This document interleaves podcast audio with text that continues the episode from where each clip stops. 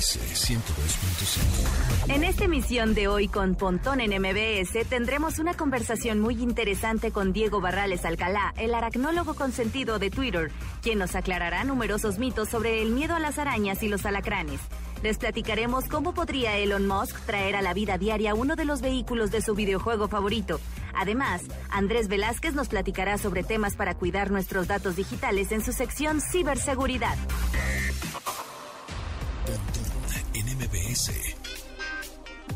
Una hora de lenguaje analógico trascendido a digital. Gadgets, gadgets, tendencias. Tecnología vestible y avances que prueban que vivimos en la era que alguna vez soñamos como el futuro. Pontón en MBS. Bienvenidos, ¿cómo están? Son las 12 con un minuto. Mi nombre es José Antonio Pontón. Y bueno, pues la noticia de ayer que nos, que nos agüitó a todos los que nos gustaba. ¿Se acuerdan de esta canción? Salvados por la campana. Uh, jule, jule. Sí, gran serie, ¿no? ¿A poco no? Con. Ahorita salían los créditos, ¿no? Con Mark Paul Goslar, Mario López, Dustin Diamond. Así es, Dustin Diamond. Bueno, pues falleció el día de, ayer a los 44 años por complicaciones de cáncer, ya tenía un cáncer de ahí terminal y bueno, pues en fin, fue mala onda, mala onda que se nos murió Dustin Diamond. Y bueno, pues la pregunta de hoy pues está relacionada a cuál ha sido tu serie televisiva favorita antes de que existieran los servicios por streaming. Eh, uy, ya tenemos algunos, aquí algunas respuestas.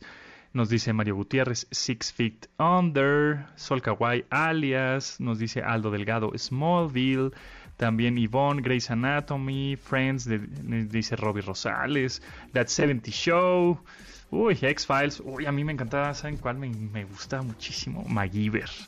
Uf, era mega fan, ¿no? Los Locos Adams, eran unas cosas increíbles que había unas series espectaculares. Así que, ¿cuál ha sido tu serie televisiva favorita antes de que existieran los servicios por streaming? Que tenías que esperar así el jueves a las 8 de la noche para ver tu serie. Ahorita ya la ves cuando se te pegue la gana, ¿va? Pero bueno, en fin, ¿cuáles, ¿cuáles eran sus series televisivas favoritas antes de que existiera Netflix, Prime y todos estos servicios? Por cierto, pues ya hoy se pueden registrar para la vacuna, mivacuna.salud.gov.mx pero pues nada más no sirve el sitio, está totalmente saturado. Me sorprende, ¿no? Que sabiendo que necesita, eh, se necesita mucha carga, iba a recibir mucha carga la página, muchas este, requests y mucho tráfico, pues que se pues, deberían de haber prevenido eso, ¿no? Pero bueno, pues aquí no se prevenía nunca nada. Entonces también me llama la atención de que si con un sitio se, se cae con no sé cuántos requests al mismo tiempo o usuarios simultáneos, pues no me imagino la red social que quieren hacer. en fin. Bueno, pues con eso comenzamos el update, amigos. Update. Las noticias más destacadas en la industria El gerente general de marketing de Xbox, Aaron Greenberg, despertó mucho la atención gracias a un tuit en el que respondió al magnate Elon Musk sobre una colaboración entre los automóviles Tesla y el videojuego Halo. Anteriormente ya se habían dado pequeños guiños al respecto, pues Musk reconoce que el Cybertruck de la automotriz está inspirado en el mismo título del videojuego, pues de Halo. Sin embargo, todo apunta a que Aaron Greenberg de Xbox quiere llevar a la realidad esta posibilidad. Aunque reconoció mediante Twitter que es una ilusión suya. Reveló detalles de la colaboración entre Halo y Tesla que dejan entrever la posibilidad de unión entre las dos empresas sea muy factible, así que estaremos al tanto. Pontón en MBS 102.5. El Congreso de México, a través de la bancada de Morena, trabaja ya en una regulación en torno a las libertades de publicar en redes sociales. Ricardo Monreal, líder de la bancada de dicho partido en el Senado, subió un video en el que asegura que dicha entidad legislativa debe estar atenta para garantizar en todo momento la libertad de expresión. De acuerdo al congresista, el que las redes sociales no cuenten con algún estándar para términos o condiciones puede provocar que en cualquier momento su cuenta sea suspendida o eliminada, con todo y sus contenidos de manera unilateral. Dicho interés fue ratificado por la Secretaría de Gobernación, Olga Sánchez Cordero, y ha ordenado un estudio a la Unidad de Normatividad de Medios para saber cómo ha sido el tema regulado en otros países. Pese a esto, dijo que no apoyará la iniciativa desde el Senado, pues es un tema del que desconoce.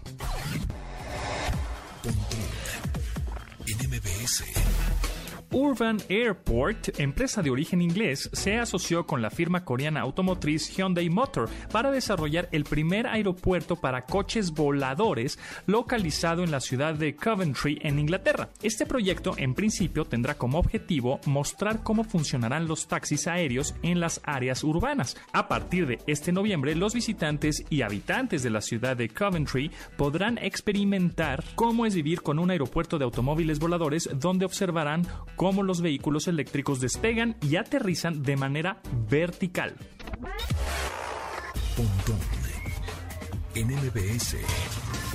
La compañía fundada por Elon Musk, SpaceX, anunció que a finales de este año 2021 lanzará al espacio la misión Inspiration 4, la primera en mandar personas comunes, sin ser astronautas profesionales, para orbitar la Tierra durante varios días.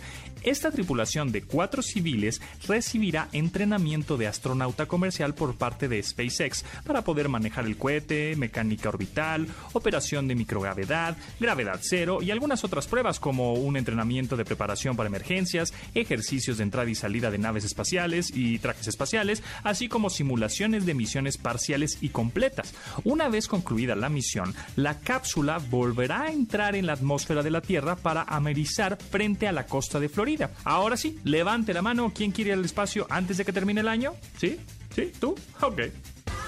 Pontón en MBS 102.5. Techno Facts. Datos que debes tener almacenados en tu sistema. ¿Te habías imaginado que habría un electrodoméstico que se encargue de cocinar toda nuestra comida con tan solo presionar un par de botones? La compañía alemana Vorwerk desarrolló esta maravilla tecnológica que ha revolucionado la forma de preparar cualquier plato de cocina. Corta, mezcla, amasa, cuece a fuego lento o al vapor y, además de todo, hierve. Sin embargo, lo más interesante de este producto es que te ofrece recetas para que prepares a tu familia una diversa cantidad de platillos que van desde pan horneado de forma casera hasta alguno más elaborado. Este dispositivo para la cocina ya cuenta con 10 versiones diferentes, las cuales han pasado por las manos de 120 ingenieros y 800 expertos técnicos, así que la garantía de este producto es indudable. ¿Sabes de qué electrodoméstico estamos hablando?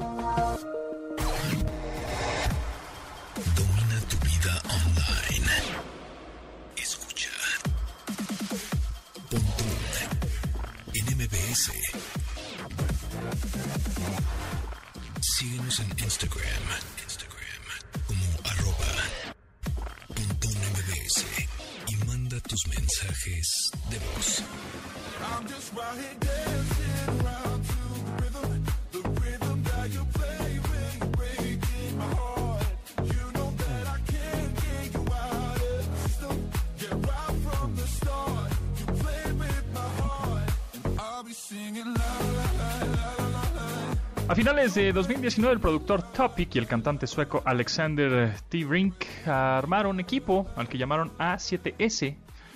Bajo este alias lanzaron el éxito Dance Breaking Me, la cual se convirtió en un gran éxito en Bélgica, en Israel, en Portugal, en Rumania, además de alcanzar el top 10 en lugares como Canadá, Australia, Reino Unido, por mencionar algunos. Sobre esta, ambos dicen que la canción encuentra el punto exacto entre un dolor de corazón y los beats más energéticos. Break Me Topic A7S.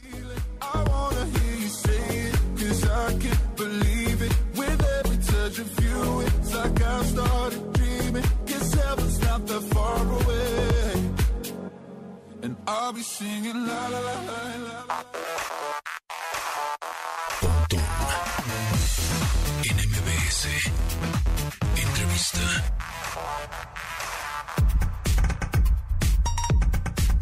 Amigos, seguramente lo conocen, ustedes tuiteros. Em, yo lo sigo porque tengo un poco ahí de, fobia y de miedo y entonces por eso lo sigo. Muchas personas les han mandado fotos de bichos a él y este para que les digan qué hacer con ese bicho, si es venenoso o no es venenoso, o qué hacen, o este, o le ponen la chancla o no. El famosísimo Aracnocosas, que es Diego Barrales Alcalá, biólogo de la UAM, integrante de la colección nacional Nacional de Arácnidos de la UNAM. ¿Cómo estás, Diego? Un gusto. Muy bien, José. Muchas gracias por la invitación al programa y contento de estar aquí contigo. Bueno, primero platícanos cómo empezaste a, generar seguidores en Twitter, ¿no? Que ese es como tu red. Pues eh, fue un inicio un poco lento, José. En realidad la cuenta empezó a crecer muy despacio al, principio. Eh, siempre fue la intención estar abordando precisamente las dudas de las personas hacia estos animales. Pero eh, afortunadamente tuve el impulso, el apoyo de algunas cuentas grandes, contando la cuenta de Conavio, que es eh, eh, una cuenta bastante interesante de difusión de la ciencia en México. Y con base en eso y sobre todo el interés y la curiosidad de la gente, la cuenta empezó a crecer, empezó a recibir bastantes seguidores. Exacto, así como eh, pues tenemos dispositivos y estamos conectados a internet que son parte ya de nuestra vida, pues también los arácnidos son parte de nuestra vida y de pronto nos encontramos ahí algunos este bichos raros, este el, famoso cara de niño, el alacrán güero, el este la viuda negra o la arañita esta brincadora o la patona. Entonces todos estos tipos de bichos pues, están conviviendo, conviviendo con nosotros y de pronto pues sí les tenemos a algunos, como yo, les tenemos como cierto respeto, decir, ah, Caracas, esa araña pues no me da buena espina. ¿Qué hacemos porque nosotros te, hemos mandado a ti por a través de Twitter, oye, pues esta araña naranja, ¿qué onda? ¿No? Y nos dices científicamente qué es, cómo se llama, si tiene importancia médica o no. A mí me encanta que tú pones el hashtag NIM y ese hashtag NIM ya sabemos que no, ya cuando veo NIM es que, fiu, me salvé, ¿no? Este, no es importancia médica, no hay que ir al doctor a que te inyecten el antídoto. Pero ¿qué hacemos cuando nos encontramos este tipo de, pues, arácnidos extraños o venenosos o no tanto? Mira, lo recomendable siempre es tratarlos con cuidado, sea de importancia médica o no, porque al final de cuentas son animales silvestres, son animales que si se sienten amenazados pueden llegar a morder. Entonces, lo recomendable es con un vaso y una hoja de papel tratar de reubicarlos fuera del, del hogar, porque es generalmente donde los vemos y donde nos causan mayor ansiedad, y llevarlos hacia la parte de afuera. Ya puede ser eh, al jardín, puede ser, eh, no sé, al patio, a algún lugar abierto y que esté alejado de la casa, y tratando de manipularlos lo menos posible. Sí, sí, sí tratar de ser como eh, lo menos invasivo con ellos para que pues no nos lleguen a morder y tampoco lleguemos a, lastimarlos. Ahora, Diego, tú lo haces muy natural de, ah, pues agarra un vaso, pone la hoja y llévalo al jardín. Sí, pero en, lo que pasa eso ya pasó una hora de, agárralo tú, no, no, tócalo tú, no, no. No, así estamos, ¿no? Este, en todas las casas. Entonces, este, ¿qué nos podrías decir? O sea, nos brincan, nos, nos, nos muerden, eh, atacan. ¿El veneno es tan poderoso que te mata en instante o no? Si es que nos encontramos algo como una viuda negra, me imagino que esa es como también, este, esa sí es importancia médica. O sea, ¿qué sucede? Sí, la mayoría de los animales, de estos eh, arácnidos, no van a buscar hacernos daño, no van a buscar atacarnos, no van a buscar eh, pues mordernos, porque al final de cuentas los seres humanos no somos sus presas. Eh, nos pueden ver si es que nos llegan a, detectar como una potencial amenaza más que como una potencial presa. Y eh, la mayoría de las veces estos animales van a acabar huyendo. Muchas veces me dicen, bueno, o sea, sí puedo reubicar una araña que no es de importancia médica, pero ¿qué tal que esa que es de importancia médica sí me va a saltar, o sí me va a morder, o sí me va a atacar? Y no difiere mucho, ¿sabes? Eh, entre un animal de importancia médica a uno que no lo, no lo es, no difiere mucho el comportamiento. De hecho, algunas veces las especies de importancia médica son aún más tímidas, al menos aquí en México. Entonces, eh, sí, tenemos que tener la conciencia de que no nos va a atacar, que el animal no va a saltar a atacarnos. Y bueno, lo que preguntas es, es bien interesante. ¿El veneno nos puede matar al instante? No no hay arácnidos que, posean un veneno que nos pueda matar al instante. Yo recuerdo alguna vez un dicho que decía que las serpientes eh, de coral te mordían y a los siete pasos caías muerto, ¿no? Em, y hay, hay cosas, hay fake news, de hecho, que han salido últimamente que relacionan arañas que hacen ese tipo de, cuestiones, ¿no? Que la tocas básicamente y caes muerto. Pero eso es mentira. Los venenos eh, actúan de una manera distinta de los dos géneros que tenemos de importancia médica en México, las violinistas y las viudas negras. Uno es neurotóxico, que es el que corresponde a las viudas negras, que afecta al sistema nervioso central, pero no es inmediato. O sea, vamos a tener, obviamente, mientras más rápido sea atendida persona que sufre una mordedura, va a ser mejor, pero no es que 15 minutos y caes muerto, ¿no? Lo que sí es que tratamos de, decirle a las personas que independientemente también de si los animales son de importancia médica o no, y sufrimos una mordedura o una picadura y tenemos algún tipo de síntoma, pues que sea muy molesto, dolor muy intenso o algo que nos esté produciendo bastante molestia, siempre es bueno acudir al médico a una revisión porque podemos estar experimentando algún tipo de hiperreacción al, al veneno. Entonces, eso sí siempre se recomienda pero siempre teniendo en mente que eh, los venenos no actúan así de rápido. Entonces, si tratamos de manejar al animal de la manera más eh, segura y tranquila posible, podemos también evitar eh, algún tipo de accidente que involucre que nos muerda o nos pique un arácnido. Y cuando nos, nos pica uno de importancia médica, nos mencionas una violinista o una viuda negra. Ahorita hablamos de los alacranes, que también sabemos para ver, identificar cuál es el venenoso y cuál no. Este, ¿Cuánto tiempo tenemos? O sea, vamos, le hablamos al doctor o nos dormimos y al día siguiente vamos, o este, o, cualquier hospital que llegue, toque la puerta y me digan, oye, me picó la viuda negra, viuda negra, ¿tienen antídoto? Se recomienda siempre acudir a los centros de salud grandes. En el caso, por ejemplo, de México, tenemos grandes instituciones como es el IMSS, como es el ISTE, que manejan eh, un nivel eh, más elevado de atención médica. Hay más acceso a especialistas y también en dado caso a, a lo que son los antivenenos. Entonces, si estamos ciertos de que nos mordió, nos picó un animal de importancia médica, acudir inmediatamente al centro de salud es la opción. No aplicar ningún tipo de remedio casero. Hay muchas veces que te dicen ponte ajo. Chúpate el eh, veneno. Chúpate el veneno es malísimo. De hecho, está contraindicado totalmente. Eh, también, por ejemplo, eso del chúpate el veneno viene acompañado de corta la parte de la mordedura y succiona, ¿no? pero eso puede producir más daños, de hecho, y puede llegar a producir también un envenenamiento a una persona que esté realizando esa técnica, porque puede estar el veneno justamente eh, ingresando a lo que sería algún tipo de herida que tuviera en la boca. Entonces, no, lo que se recomienda es lavar la zona con agua y jabón y acudir directamente al servicio de salud, de preferencia llevando al organismo para que haya una, para que se coteje la identificación del mismo, ¿no? Muchas veces podemos decir, bueno, fue una violinista y agarramos a la araña y llegamos al centro de salud y nos ayudan a identificarla y resulta que no era una violinista, sino que era, vamos a pensar, una falsa este, viuda, una, falsa araña lobo, que son muy parecidas. Entonces eso, eh, nosotros de esa manera le estamos facilitando al, al personal de salud que nos estén brindando una atención adecuada. O caso contrario, puede ser que nosotros agarremos a la araña, lleguemos al centro de salud y en el centro de salud digan, no, no, no, a ti no te mordió una, una violinista. No, pero ¿cómo no? La tengo aquí, la, la, capturé. Y entonces se puede acotejar precisamente la identidad del arácnido. Diego Barrales, el famosísimo aracnocosas. A ver, ¿cómo identificamos un, este, arañas como una violinista, como estás diciendo, que sea de importancia médica o no, y alacranes, ¿no? Que siempre es, la, la típica es, cuidado con el alacrán güero, ese sí pica, ese sí envenena, y el otro no. Y la otra, que siempre nos han dicho, es cuidado con los caras de niños, esos son peligrosísimos. A ver, cuéntanos. Ese es un mito bastante esparcido, de hecho yo también lo, lo veía así de niño. Pero de hecho, eh, los cara de niño no poseen veneno. De hecho, los cara de niño son insectos, algo diferente a los arácnidos. Eh, no poseen veneno y están más emparentados con lo que sería un grillo. En realidad, eh, imaginemos que es como un grillo enorme con unas buenas mandíbulas. Sí puede llegar a pasar, si nosotros molestamos a un cara de niño, sí puede llegar a pasar que nos muerda con estas mandíbulas que tiene bien desarrolladas y podría llegar a ser doloroso si estamos pues molestando al animal, ¿no? Pero en realidad son animales muy tímidos se llegan a ver sobre todo después de lluvias intensas porque estos animales suelen vivir bajo tierra. Entonces se llegan a inundar sus madrigueras y salen para evitar justamente ahogarse. Pero no, eh, son, eh, no te puedo decir que completamente inofensivos, porque si nos llegan a morder pueden llegar a lastimarnos, pero no son agresivos y no son animales venenosos. Ahora, ¿cómo podemos reconocer a una, a una violinista? Recordemos que en México tenemos dos géneros eh, de arañas considerados de importancia médica.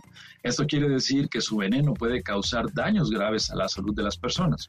Las violinistas se pueden reconocer porque son arañas em, pequeñas, llegan a medir 5 centímetros con todo y patas, es de un color, tienen una coloración marrón pues plana, no tienen un, patrón de coloración marcado ni en patas ni en el cuerpo, sino que es digamos macizo el color.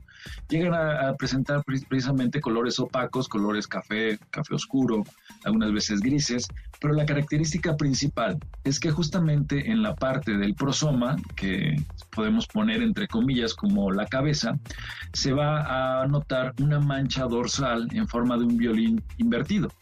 Eh, si estuviéramos viendo un violín desde arriba, o sea, si lo pusiéramos sobre el suelo acostado y lo viéramos desde arriba, sería la mancha que estaríamos viendo eh, para estas arañas. Em, las patas van a estar acomodadas hacia los lados y otra de las características que nos ayuda a poderlas reconocer es que los ojos se van a presentar en tres pares.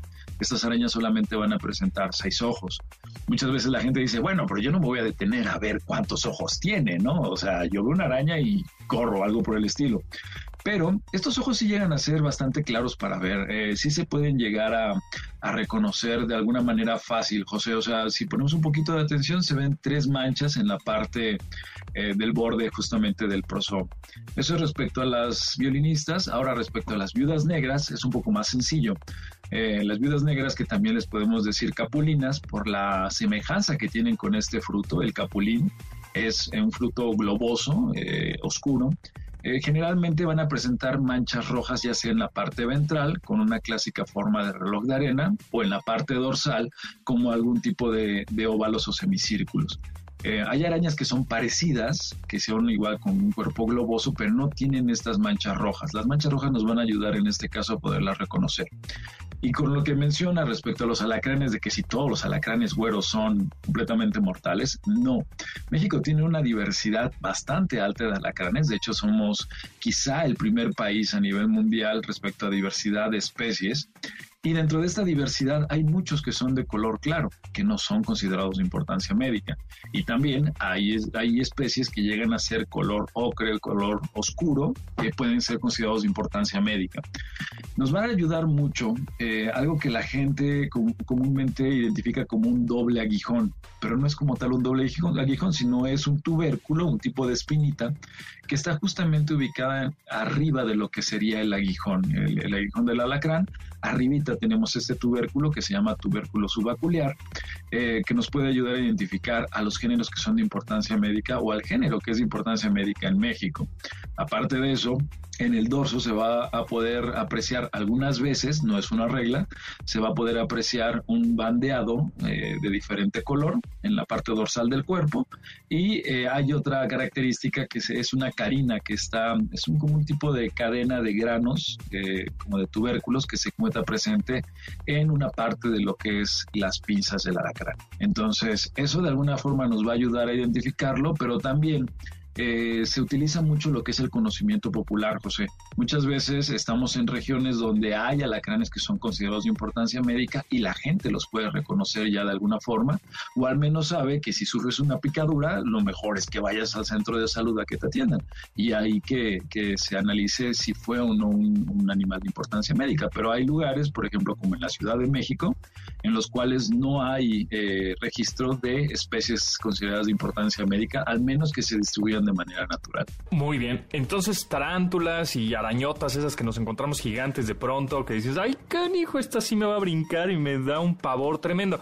No, no es de importancia médica. Realmente las de importancia médica en México es violinista y es viuda negra. Así es, exactamente. Y este y los alacranes, los que son también de importancia médica, que hay que ir a que te pongan el antiveneno o el antídoto, es este son los que tienen como el famoso entre comillas el doble aguijón que nos decías. Sí, sí, aunque en algunas especies ese tubérculo está reducido y es un poquito difícil de ver, pero bueno, hay varias características que sí podemos estar observando respecto a estos animales que nos pueden ayudar a, identificarlos. Eh, y pues también lo que te comentaba hace un momento, si llegamos a tener algún tipo de picadura por parte de estos animales, tratar de colectarlos y acudir al centro de salud para que nos den una atención adecuada. Diego Barrales, Alcalá, biólogo de la UAM, integrante de la Colección Nacional de Arácnidos de la UNAM, eh, lo pueden seguir en Aracnocosas. Y por último, ¿qué me dices de los azotadores?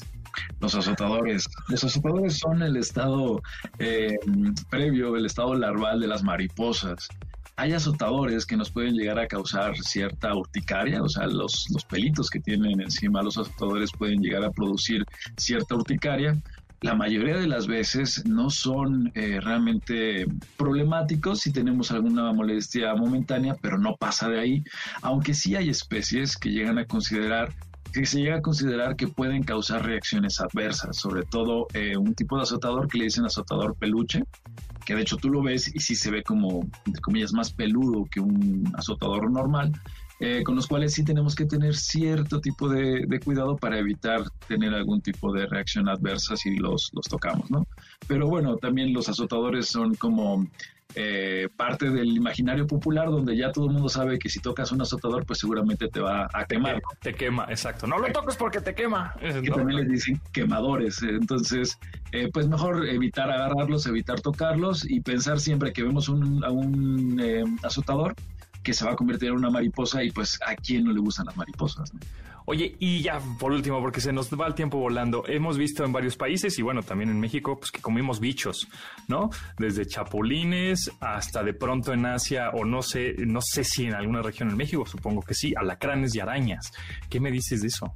Mira, eh, la aracnofagia como tal en México no estaba, muchas veces se ha tratado de relacionar a la aracnofagia con hábitos o costumbres prehispánicas, pero en realidad no estaba establecido, al menos de las cosas que yo sé que he leído, no se practicaba en épocas prehispánicas. Esta práctica eh, parece que se origina en algunos países de, Asia y puede venir o puede estar relacionada precisamente con situaciones en, la, en las cuales había escasez de alimentos y entonces se empezó a consumir precisamente estos artrópodos. Últimamente en México ha empezado a surgir em, cierta costumbre de estar comiendo estos animales, los podemos encontrar, bueno, en tiempos de pandemia pues ya es más complicado, pero antes de que nos azotara pandemia era común, entre comillas, verlos en, en bazares, en tipo de, mercados alternativos y precisamente se ofrecía como una cuestión prehispánica, como una cuestión alternativa. Y bueno, es, eh, queda abierto para los aventureros, solamente quiero hacer un comentario, José. Eh, las especies silvestres en México, todas las especies, incluyendo los arácnidos, están protegidos por ley los aprovechamientos, las colectas y aprovechamientos de las especies silvestres en México tienen que estar autorizados por las autoridades, hágame la redundancia, ambientales en nuestro país.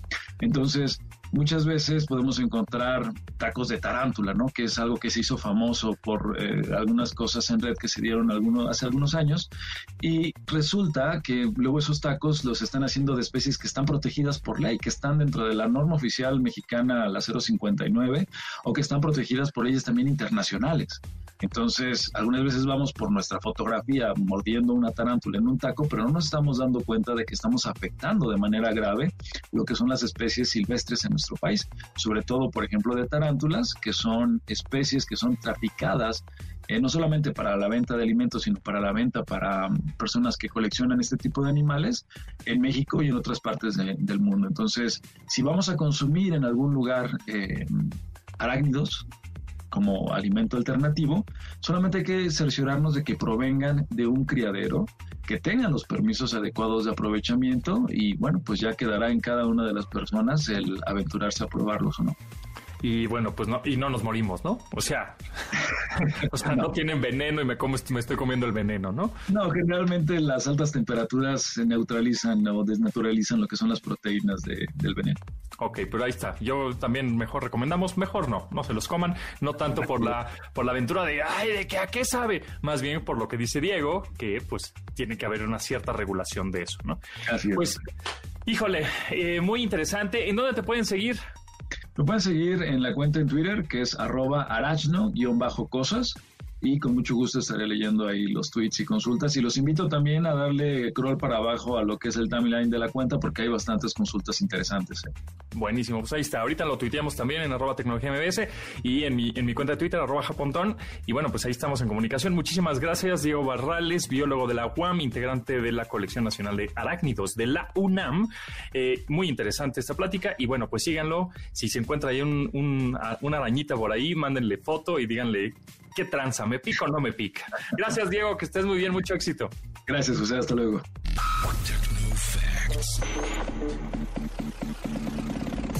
Datos que debes tener almacenados en tu sistema. Pese al complicado año económico que trajo 2020, Samsung logró consolidarse como la firma que más teléfonos vendió durante el pasado ciclo. La empresa coreana reportó ventas por 255.6 millones de unidades, seguido de Apple con 207.1 millones y Huawei con 188.5 millones de dispositivos vendidos. A pesar de que Samsung preservó la primera posición en ventas, registró una caída de 12% en comparación al último trimestre del 2019. Apple, por su parte, escaló a la segunda posición aunque el lanzamiento de iPhone 12 llegó dentro de los últimos meses del año. Destaca también que Huawei salió del top 5 de ventas internacionales en este mismo lapso de tiempo, aunque no por eso deja de permanecer a las tres marcas más vendidas en todo el planeta.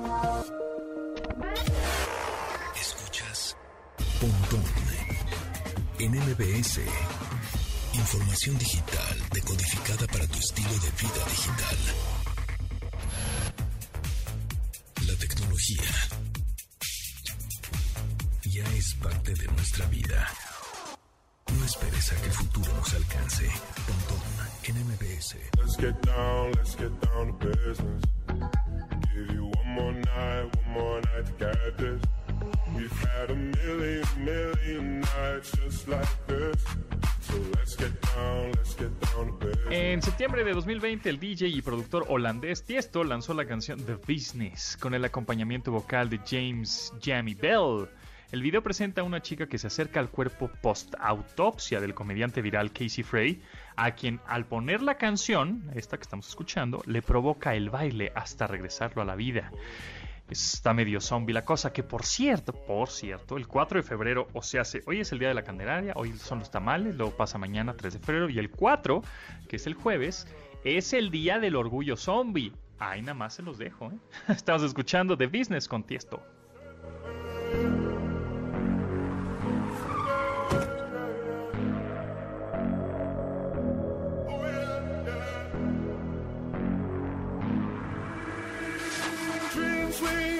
Don't ever fall away. We can't leave them if we stay the same. And I can't do this for another day.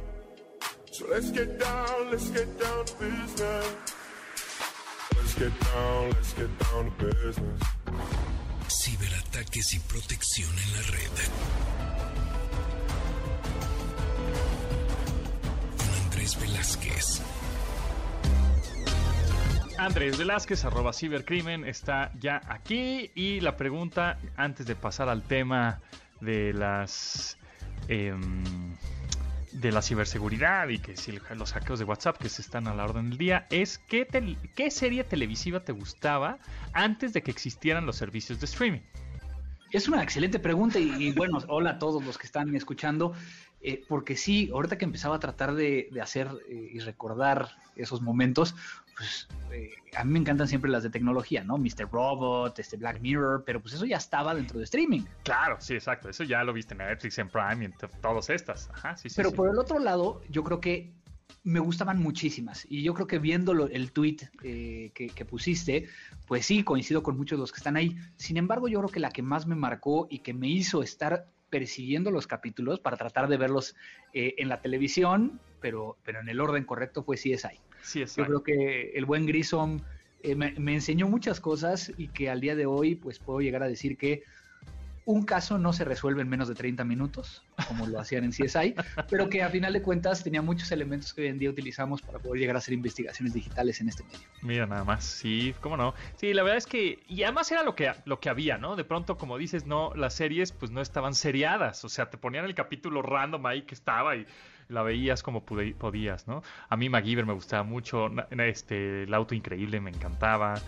Eh, pues hasta Baywatch, ¿cómo no? Sí, señor. ¿Cómo no? Sí, sí, ¿cómo no? Este, yo, yo ahorita que decías eh, el tema del auto increíble, yo recuerdo que justo antes de cenar los fines de semana, veía el auto increíble. Ah, mira.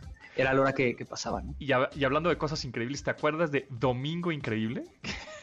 que era, una, era un programa más bien como de gente que hacía como America's Got Talent, ¿no? Como cosas, Exactamente. ¿no? Como cosas así raras, raras y, alucinantes para todo. sí, era un ciego que maneja un coche, ¿no? en, dos, este, eh, como hilitos de acero, cosas de ese, de ese estilo. Era también entretenido. Eh, y bueno, y, animadas. Bueno, después hablaremos de las animadas, pero Inspector Gadget era fan, la familia biónica, uff, más. Las, las tortugas ninja, obviamente. no? Sí, cómo no. Eh, no, y bueno, por ahí alguien decía Alf, ¿no? Alf, este, que comía gatos. Imagínate, ahorita ya Alf está cancelado en internet. Sí, sí, internet lo dominan los gatos, o sea, Alf ya cancelado, bloqueado por, por siempre. Em, por ahí tenemos también, nos contestan que eh, Dexter, CSI, Miami. Es que hubo muchos CSIs, ¿no? CSI Las Vegas, CSI Miami. Inclusive hubo un CSI Cyber. Ah. Eh, específicamente delitos en internet, pero sí, había Miami, había este Nueva York, eh, había muchos. Este, ¿cómo se llamaba? Twilight Zone, este, la... En español, ¿cómo se decía? Twilight Zone, este, la... No sé, no sé, me agarras... Este, estaba, bueno, el príncipe del rap, por supuesto, la Nani, True Blood nos dicen por aquí, Smallville, Lost, y dice, y lo sigue siendo Omar Augusto. Híjole, a mí la primera temporada, ya terminé las, no sé cuántas temporadas había, siete, ocho, no sé cuántas. Las terminé nada más por no dejar, pero la primera fue la mejor y después dije, el final sí me decepcionó un poco de Lost. Dije, on, por favor, on. Pero bueno, en fin. Este, pues pasemos al tema, Andrés Velázquez, arroba Crimen. Fíjate que hace un par de días de repente en WhatsApp me pone, tenemos un grupo de amigos de la universidad y me dice, hackearon a esta chica, una amiga, ¿no? Y yo, ¿cómo? Si inmediatamente le marco por teléfono. A ver, seguro fue que te mandaron una amiga tuya por WhatsApp, te dijo, por favor recibe un SMS en donde va a venir un código, mándamelo. ¿Fue así? Me dice, sí. Le dije, pues no, no era tu amiga. No, me dice, no, pues ya después me di cuenta que no era ella. Pues no. Pero es que el problema es que viene de alguien conocido o alguien que confías ciegamente en esa persona. Oye, te va a llegar un SMS con un código. ¿Le haces un screenshot y me lo mandas? Y ahí a Toronja te supo. Exactamente. Y es que los, los ciberatacantes, los, los ciberdelincuentes, lo que están buscando es poder llegar a obtener eh, tu WhatsApp. Y uno se preguntaría, ¿para qué les, para qué les interesa tenerlo? Exacto. El primer punto. Y, y, tiene que ver precisamente en poder llegar a tener números de personas que se mueven en ciertos grupos para poder llegar a después extorsionarlos o obtener a su vez eh, más números de, teléfono que permita llegar a, al objetivo. ¿no? Exactamente. Entonces, a final de cuentas, recae en un tema económico. Entonces, ¿cómo lo hacen? Pues a final de cuentas hay que recordar que tú vas a tener tu eh, dispositivo donde tienes configurado WhatsApp y que lo que quieren llegar a hacer es robarte tu sesión. Como te la roban, no puede haber dos dispositivos con eh, el mismo WhatsApp eh, abierto, a menos de que tengas Android este, jailbreakado y con algunas cosas adicionales, pero digamos que no es lo común. Y entonces, pues requieren del código de verificación de WhatsApp para poder llegar a abrirlo en otro, en otro dispositivo. Entonces, simplemente colocan tu número de teléfono, eh, llega ese mensaje de SMS, te mandan desde otro teléfono que ya fue vulnerado anteriormente, eh, este código, esperando que tú le entregues el código para que entonces tengan acceso a tu información. Ahora, hay un tema aquí que pocas veces se habla al respecto, y es de que si tú estás respaldando todo en la nube, en el momento en que tú pierdes acceso a ese WhatsApp, la otra persona puede ver todos tus mensajes incluyendo las imágenes que hayas mandado. Y entonces ahí nos tenemos que preguntar, oye, a, esa, a ese amigo que a lo mejor le mandaste foto de tu tarjeta de débito para que te pagara, o a lo mejor una foto que mandaste que no debiste haber mandado o que debiste haber eh, borrado, pues podría llegar a ser precisamente el elemento que el atacante pudiera llegar a utilizar para presionarte y que pagues. Así es, exactamente. Entonces sí tengan cuidado primero con lo que compartan, o si ya lo compartieron, avísenle, oye, ya, ya, ya este, tienes el número de cuenta o ya tienes la dirección, perfecto, lo borran. ¿No? Ya borran el mensaje para estar, para estar seguros. Y bueno, se los hemos dicho muchísimas veces, por más que sea el tío, el primo, el sobrino, la persona que más confianza le, le tengas y te mandó un mensaje, oye, te va a llegar ahorita un código, ¿me lo mandas? No se lo manden, porque seguramente no es esa persona que, en el cual confían. Está hackeada esa otra persona o está engañada también esa otra persona. Entonces, tengan mucho cuidado, no manden esos, eh, esos SMS. A mí ya también me pasó, una persona súper random ahí que hace mucho que no este, platicaba con él y, este, y, me, y me pone, eh, oye, te voy a mandar un mensaje, ahorita me, me, mandas este, el código que te llegue, ¿no? Dije, ¿por qué? Explícame. No, no, no, ahorita que te llegue, te explico. Le digo, ¿para qué lo necesitas? Para un grupo. Le digo, ¿grupo de qué? ¿No? sí, un grupo que estoy armando. Ya, le dejé de contestar y a los 20 minutos me pone un jejejeje, hacia como, como que no caíste, ¿no? Claro. Entonces, obviamente sí me llegó el SMS, con el código de verificación, dije, estos, estos compadres quieren entrar a mi WhatsApp. Entonces, bueno, pues tengan ahí cuidado con eso. Y en, ese sentido, a final de cuentas, tiene que ver con por qué no le llamas. Exacto, por teléfono. dudas, llámalo por teléfono y es de, oye, ¿qué onda? ¿Qué eh, necesitas? qué, necesitas? Y eso nos puede llegar a quitar muchos problemas. Totalmente, hablen por teléfono. Ahorita este, Andrés Velázquez sigue con nosotros, arroba cibercrimen, para que le pregunten en su Twitter preguntas de si los fueron, si fueron hackeados o no, o algunas sugerencias, comentarios o consejos. Ahí está. Y nosotros estamos en Pontón en Pontón en MBS, arroba Pontón en MBS. Pero vamos un corte y regresamos.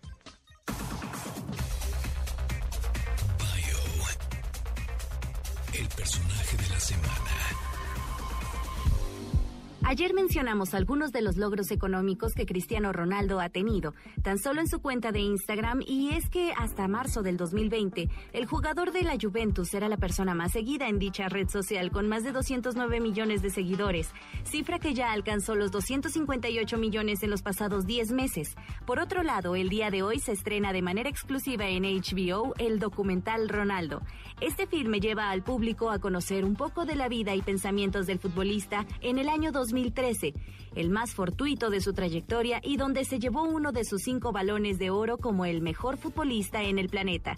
Durante esta investigación, algunos afortunados aficionados tuvieron acceso a conocer a uno de los atletas de élite del planeta en su ciudad natal, Madeira, Portugal.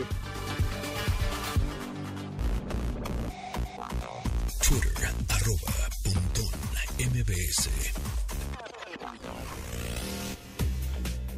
Aprovecha la tecnología que tenemos en nuestras manos. Esto es Pontón en MBS 102.5.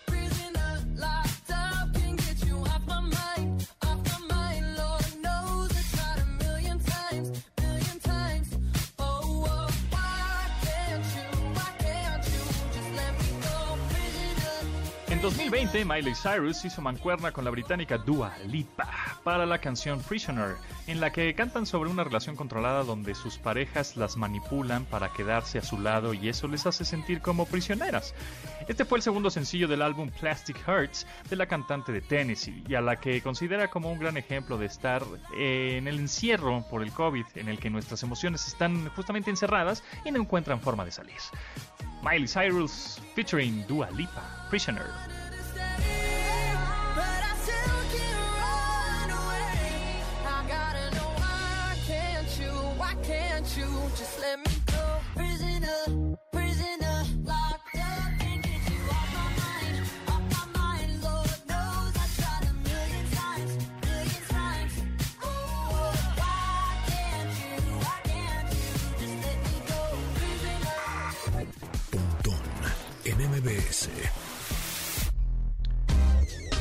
Seguimos platicando con Andrés Velázquez, arroba cibercrimen en Twitter. Puso un hilo, abrió un hilo muy interesante porque es el tema de ahorita, la tendencia, el trending topic, las vacunas.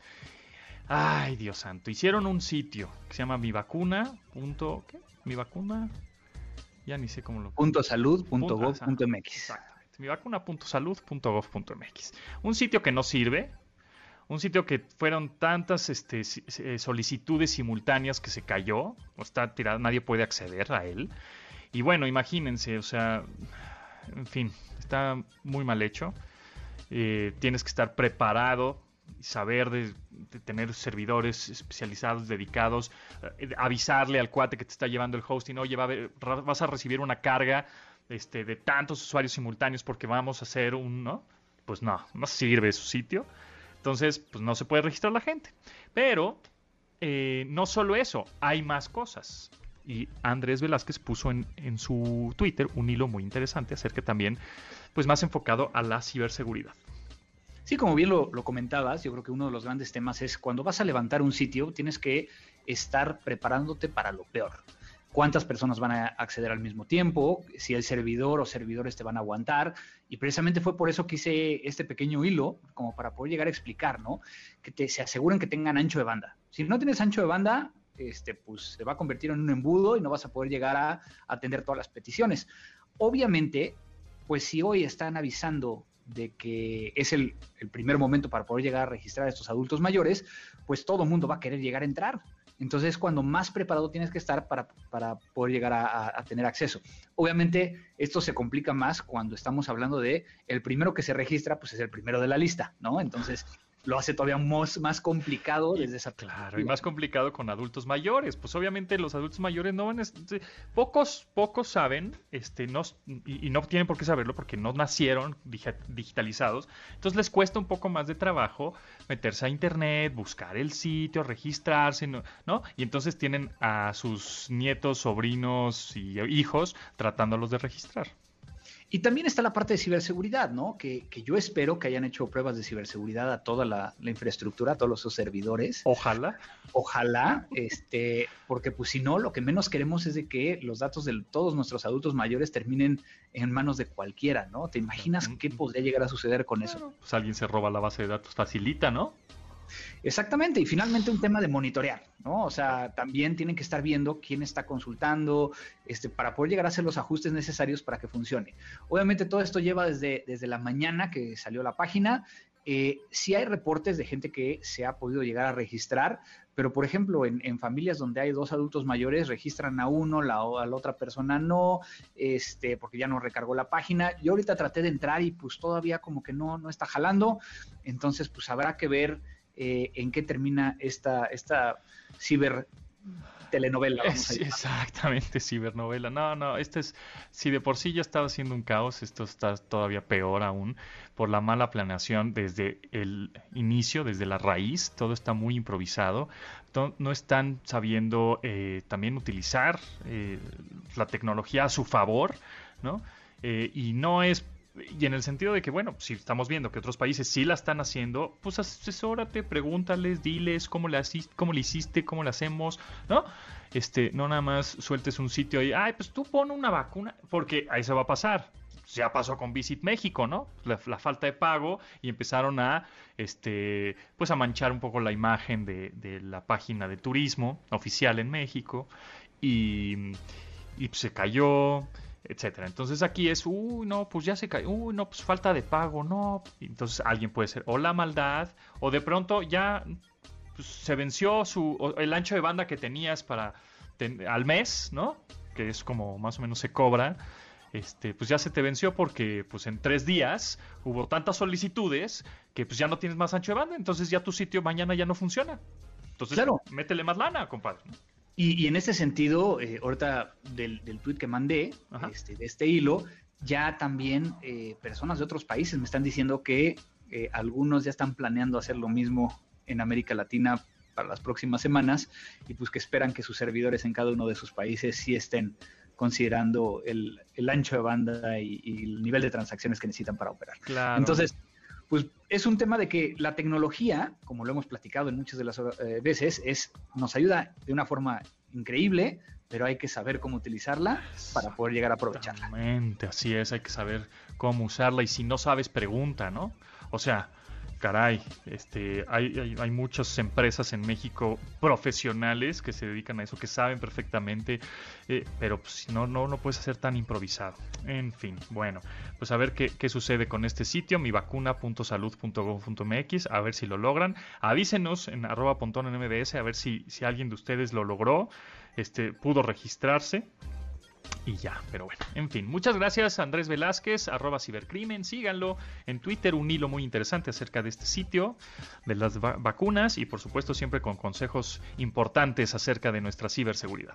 Muchas gracias, Pontón. Nos vemos en dos semanas para seguir platicando de este gran tema que es ciberseguridad. Muy bien, muy bien. Ahí estaremos este, viendo también CSI, CSI Miami a petición de Andrés Velázquez. Muchas gracias. Gracias a Rodrigo, a Marcos, a Neto, a Itzel en la producción de este programa. Mi nombre es José Antonio Pontón y acuérdense, lávense las manos, pórtense bien y no hagan lo que no les gusta que les hagan. Gracias, nos vemos. Bye.